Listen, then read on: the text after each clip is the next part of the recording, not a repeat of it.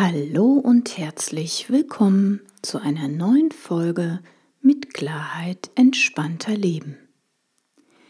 In meinem heutigen Beitrag geht es darum, wie kann man unliebsamen und unnützen Ballast verhindern. Ich wünsche dir viele neue Impulse und viel Freude beim Zuhören. Ballast lauert überall. Die Sehnsucht nach Minimalismus und weniger Ballast im Leben ist groß geworden. Jeder Mensch wünscht sich mehr Zeit, mehr Zeit zu haben für sich selbst, für andere und für Dinge, die ihm wichtig sind. Mehr Freude und Zufriedenheit in sich zu spüren. Unnützes loszulassen. Die Realität sieht leider oft anders aus. Wir konsumieren unermüdlich weiter. Die Krönung ist aber, dass wir nicht nur unseren eigenen Ballast mit uns herumschleppen, sondern unbewusst auch noch den von anderen. Ballast lähmt und beeinträchtigt. Vor geraumer Zeit kontaktierte mich eine liebenswerte Dame, wir nennen sie mal Heidi. Sie hatte eine gut laufende Apotheke, war beruflich sehr strukturiert und klar aufgestellt. Kam sie aber nach Hause, empfing sie das grande Chaos. Das Aufräumprogramm lief seit Monaten nur noch auf Sparflamme. Gäste hatte sie, aus Scham wegen des ganzen Durcheinanders schon lange keine mehr zu sich eingeladen. Sie fühlte sich einfach nur noch müde und erschöpft, wenn sie zu Hause war. Sie wünschte sich ein schönes, klares, helles Zuhause, klare Linien, wo sie Kraft tanken, durchatmen und auch wieder Gäste und Freunde empfangen konnte. Viele Stapel bringen Unklarheiten. Wir vereinbarten einen Coaching-Termin in Heidis Zuhause. Von außen betrachtet wohnte sie in einem sehr ansprechenden und hellen Gebäude. Rund um das Haus lag ein schön angelegter Garten. Im Inneren des Hauses sah das Bild aber anders aus. Auf Tischen, Kommoden und in den Ecken lagen Stapel an Unterlagen, Zeitschriften, Büchern und anderem Nippes. Überall hatten sich diverse Dinge und Häufchen angesammelt.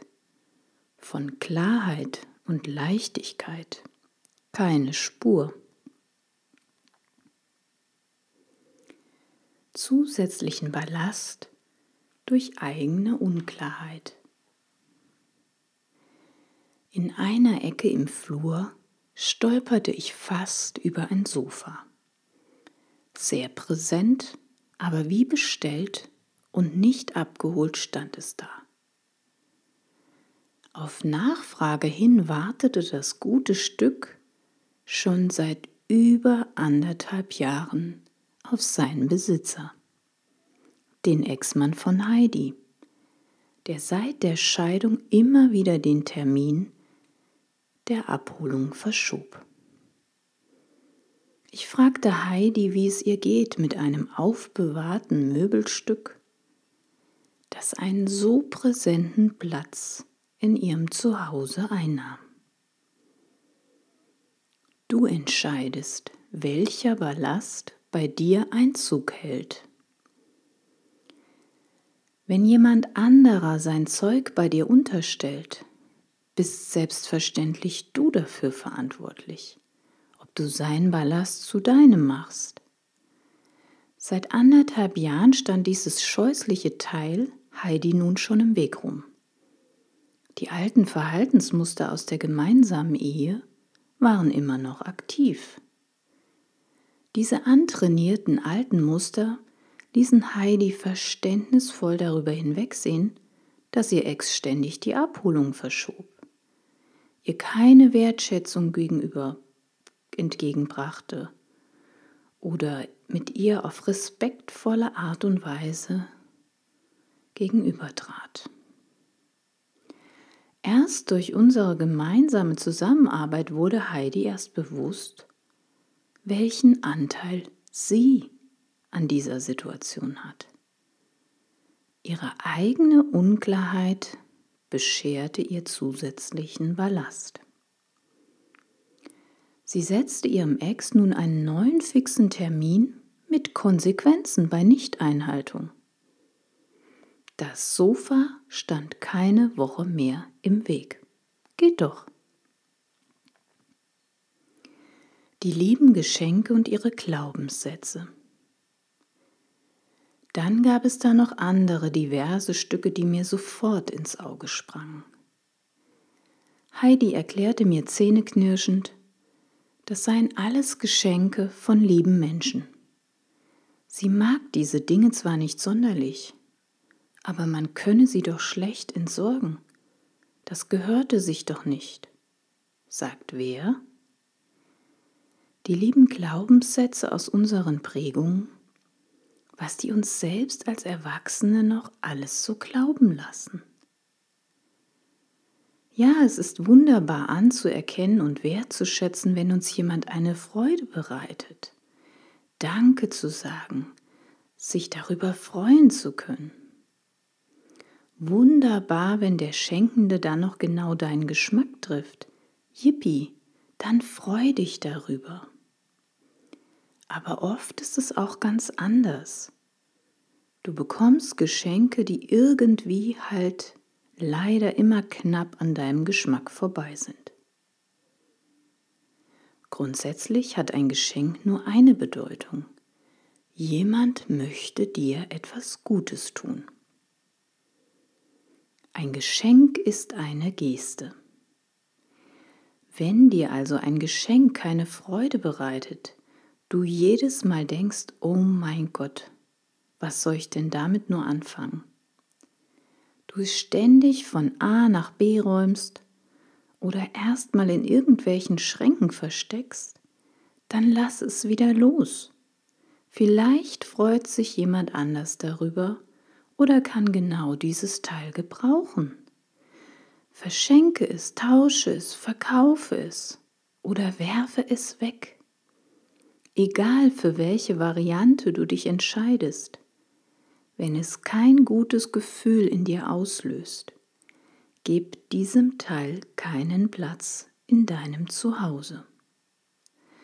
Sonst besteht dein Zuhause bald voll mit Gerümpel und unnötigen Ballast, der dich letztendlich nur Zeit, Kraft und Energie kostet.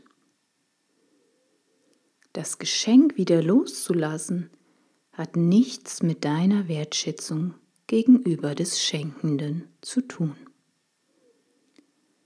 Vorbeugen ist besser als ausmisten.